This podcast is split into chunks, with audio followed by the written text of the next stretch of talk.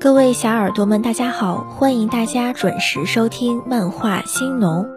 首先，请允许我向各位新生自我介绍一下，我是校园广播里的老朋友小农。秋高气爽时，四海学子聚，是多大的缘分，让我们相聚辽大，共度四年。在此，小农恭喜各位新生闯过高考的独木桥，迎来人生的另一起点。小农作为老学姐，也不免倚老卖老的劝诫各位同学几句：大学不似高中那般紧张，却也不可日日虚度，需早些规划目标，找到适合自己的生活方式。进入大学的你们，仿佛一匹脱缰的野马，离开了缰绳的束缚，肆无忌惮地挥霍着美好的光阴，再无老师的耳提面命，再无父母的整日催促。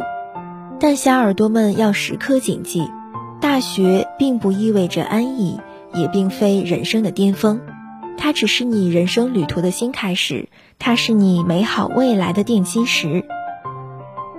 今天的放纵，便是他日人生路上迷茫的懊悔。步入大学是一种成长，也是一种历练，它应该让你成为更加优秀的自己。